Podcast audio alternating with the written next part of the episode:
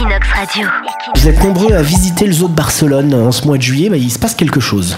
Eh bien, le zoo de Barcelone va se séparer de deux de ses six dauphins. Alors, en fait, ils vont être... Ils vont être transférés à l'Océanographique de Valencia, un lieu où ils auront de bien meilleures conditions de vie.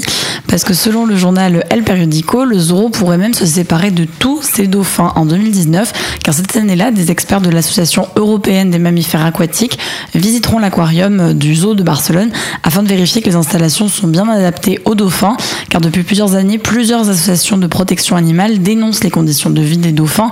Par exemple, à Barcelone, les bassins seraient trop petits et les travaux d'amélioration du delphinarium ont été arrêtés et n'ont jamais commencé en fait, alors qu'en 2014, durant le mandat de l'ancien maire Xavier Trias, la mairie avait programmé un investissement de 10 millions d'euros pour améliorer le delphinarium. Donc face à cette situation, le zoo se voit obligé de se séparer peu à peu de ses dauphins. Alors justement, comme on dit, hasard du calendrier, tu étais ce week-end à Valencia, tu en as profité pour euh, Oui, visiter l'aquarium.